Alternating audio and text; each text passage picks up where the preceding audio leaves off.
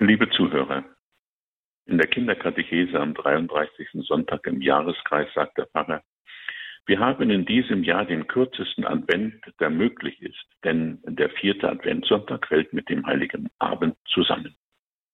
Empört ruft ein Kind dazwischen, das ist gemein. Sehen Sie es auch so? Manche sagen zum Glück, sie leben allein, sind einsam, und so geht ihnen die ganze Gefühlsdoselei auf die Nerven. Sie freuen sich, wenn das Leben wieder normal wird, nach dem ganzen Schwelgen in Erinnerungen. Die heutigen Lesungen erinnern mich an Begegnungen und Worte verschiedener Menschen, die die beschriebene Bandbreite in Bezug auf das Geburtsfest Jesu in Worte fassten. Trauer und Freude über die Kürze der Adventszeit, die doch die Vorbereitung auf Weihnachten ist. In den orthodoxen Kirchen bereitet man sich mit einem 40-tägigen Fasten auf Weihnachten vor, auf das Fest der Menschwerdung Gottes zu unserem Heil. Für sie ist der Herabstieg Gottes in unsere Armut und Erlösungsbedürftigkeit der entscheidende Punkt, nicht die Gefühlsduselei, mit der die Kaufhäuser und die Süßwarenindustrie das Fest der Geburt Jesu zu einem Verkaufsereignis machen und zu einem vermeintlichen Familienfest, zu einem Fest mit Fressen und Saufen, um noch ein Zitat zu bringen. Was und wer steht bei uns im Zentrum? Sehen wir uns mit diesem Blick auf die Fragen die Texte an. Jesaja sprach die Worte der heutigen Lesung vor der ersten Eroberung Jerusalems. Nach den Drohworten, mit denen Israel wachgerüttelt werden sollte, sind echte Trostworte angesagt das Wollen Gottes für sein Volk aufzeigen. Es muss sich aber auf Gottes Angebot einlassen, muss ihm gehorchen. Manche Worte klingen so, als ob Gott um die liebende Zuwendung des Volkes geradezu bettelt. Er möchte es verschonen, möchte gnädig sein. In kraftvollen und werbenden Bildern schildert der Prophet Gottes Geschenk an Israel. Das Volk aber macht seine eigene Politik, wendet sich dem Geschwätz der Welt zu und rennt freiwillig in den Tod. Besteht diese Gefahr auch für uns heute als Kirche und als Volk? Der Anfang des Evangeliums fasst die bisherige Tätigkeit Jesu kurz zusammen und leitet zu einem neuen, größeren Abschnitt über.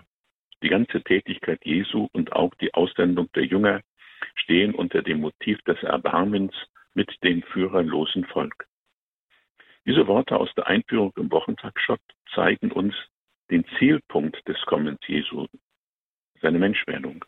Deshalb konnten die griechischen Väter formulieren, Gott wurde Mensch, damit der Mensch Gott werde oder vergöttlicht werde, so könnte es auch übersetzt werden. Ist das nicht eine maßlose Übertreibung? Was geschah mit uns in der Taufe? Wir wurden Teil am Leib Jesu Christi, der Kirche. Als Teil am Leib Christi aber gehören wir zu Gott.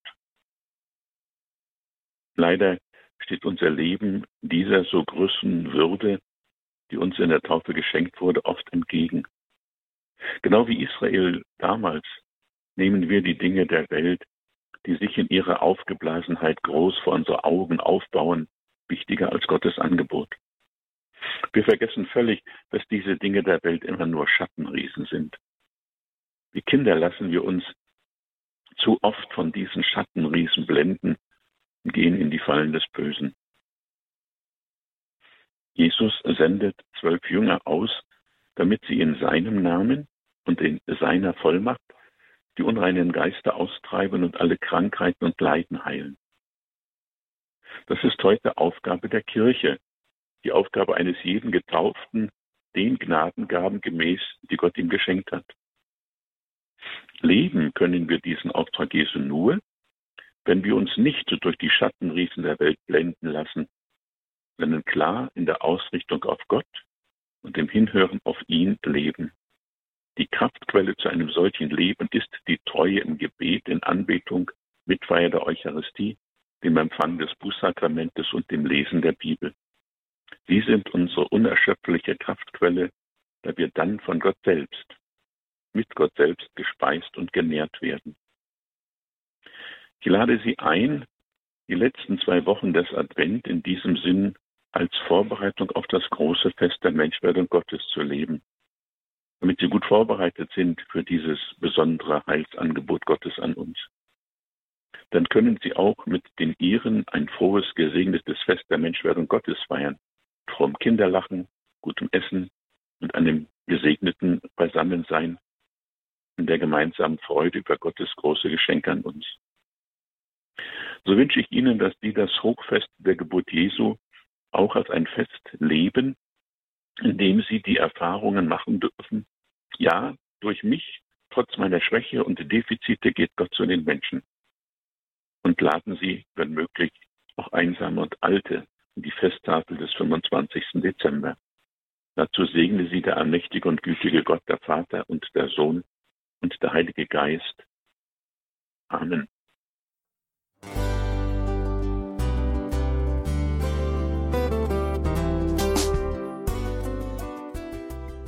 Liebe Zuhörerinnen und Zuhörer, vielen Dank, dass Sie unser CD- und Podcast-Angebot in Anspruch nehmen.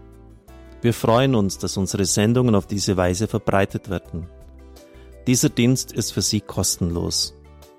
Für uns ist er allerdings mit einem nicht unerheblichen finanziellen Aufwand verbunden. Deshalb sind wir für jede Spende dankbar. Alle Bankverbindungen unserer Spendenkontos können Sie über unsere Homepage horeb.org unter dem Menüpunkt Spenden einsehen. Dort besteht auch die Möglichkeit, online zu spenden natürlich nach den neuesten Sicherheitsstandards. Sie können diese Informationen auch bei unserem Hörerservice unter der Telefonnummer 08328 921 110 erfragen. Ich wiederhole die Rufnummer 08328 921 110. Vergelt's Gott für Ihre Unterstützung. Ihr Pfarrer Kocher.